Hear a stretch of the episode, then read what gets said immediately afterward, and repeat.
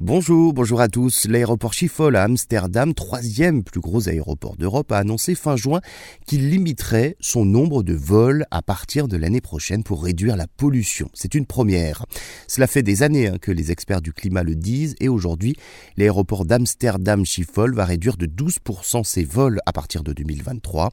Depuis quelques semaines déjà, Schiphol rencontrait de grosses difficultés de régulation des passagers en raison d'une pénurie de personnel. Le mois de juin a été catastrophique d'ailleurs, cauchemardesque même, puisque l'aéroport a dû annuler en urgence pendant le week-end de la Pentecôte tous les atterrissages en provenance d'une destination européenne.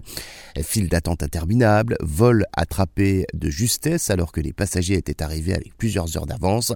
À l'origine de ces perturbations, les licenciements euh, qui ont eu lieu lors de la pandémie qui n'ont pas été compensés euh, suffisamment par des recrutements à la sortie de crise.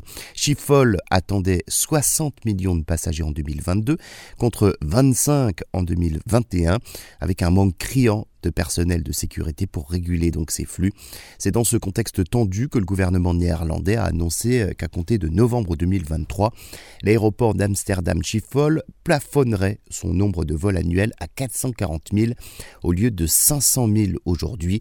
Cela correspond à une baisse donc de 12% par rapport au niveau pré-Covid, une diminution non négligeable hein, pour euh, le troisième aéroport d'Europe. Le gouvernement a expliqué avoir pris cette décision pour limiter en priorité la pollution sonore dont se plaignent bon nombre de riverains. La pollution de l'air et les émissions de CO2 ne sont citées qu'en seconde euh, position. Il ne s'agit pas de la raison euh, principale, a souligné le gouvernement. Alors pour euh, Greenpeace, qui milite hein, pour la réduction du trafic aérien depuis de nombreuses années, il s'agit d'une avancée historique.